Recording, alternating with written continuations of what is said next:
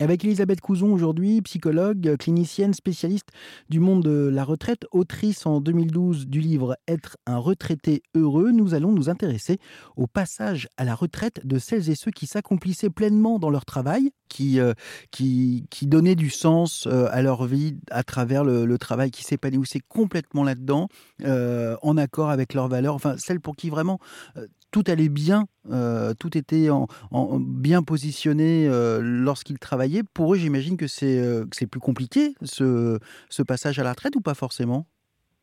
C'est pas forcément.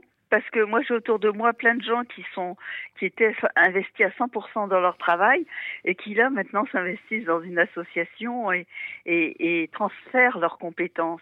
Mm. Vous voyez, je pense à une directrice d'un grand laboratoire pharmaceutique euh, qui a fermé malheureusement euh, et qui, euh, deux ans avant la retraite, s'est reconvertie dans un, DU de santé publique et qui maintenant œuvre pour une, pour une ville en santé publique en termes associatifs. Oui. Vous voyez, je pense à une DRH qui, euh, de mes amis qui, qui œuvre dans une, euh, une association pour demandeurs d'emploi et là maintenant elle a 82 ans et elle est toujours pétante de forme elle, elle envisage pas de s'arrêter. Hein. Oui, il faut que la retraite puisse conserver. En tout cas, euh, moi, euh, ce que, ce que j'observe, c'est que euh, de maintenir, euh, en tout cas, quelque chose qui fait sens, ça maintient en bonne santé. C'est pour ça qu'il y a beaucoup de retraités qui, euh, après ce temps de, de, de, de, tristesse, de mélancolie, euh, tout d'un coup, ce, le renouveau arrive avec un engagement, un engagement différent, Mmh. et plutôt un engagement sociétal. Et ce qu'on peut dire, c'est que la majorité des, des, associations, elles sont très nombreuses en France. Mmh. Elles fonctionnent grâce, grâce euh, aux retraités. Beaucoup de personnes euh, vont s'affilier à une association, soit pour participer à une activité, soit pour s'engager, mmh. s'engager auprès des autres.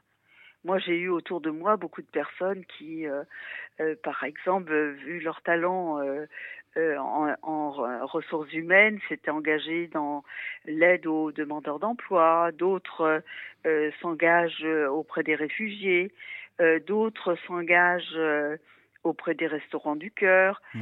Euh, voilà, donc vous voyez, il peut y avoir des engagements sociétals. D'autres vont faire de l'aide aux devoirs. Il est, alors vous avez donné, euh, vous avez des clés, des clés pour pour bien vieillir?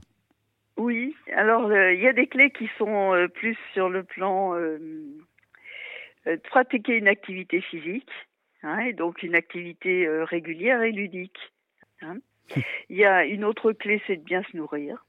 Hein, pas ouais. manger n'importe quoi. Du, du fait qu'on est à la maison, ben, on se nourrit n'importe comment. Une autre clé, c'est ben, s'abstenir de tout ce qui peut euh, entraîner des facteurs de vieillissement et de dégénérescence de l'organisme, mmh. euh, comme euh, fumer, boire beaucoup d'alcool, des choses comme ça. Une autre clé, c'est maintenir son poids. Alors tout ça, c'est autour du physique. Hein. Oui. On n'en a pas parlé jusqu'à présent, mais bon, maintenir son poids parce que les fluctuations de poids sont néfastes pour la santé. Avoir une activité euh, affective et sociale.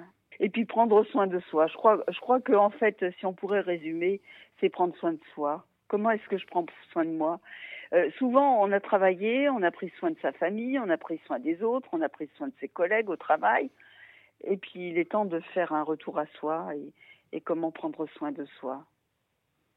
Et prendre soin de soi, c'est une façon de s'aimer davantage. Et quand on s'aime davantage, on aime encore plus les autres. Merci beaucoup, Elisabeth Couzon. Je rappelle que vous êtes euh, psychologue, clinicienne et autrice du livre Être un retraité heureux, paru en 2012. Vous retrouvez tous les détails sur erzen.fr.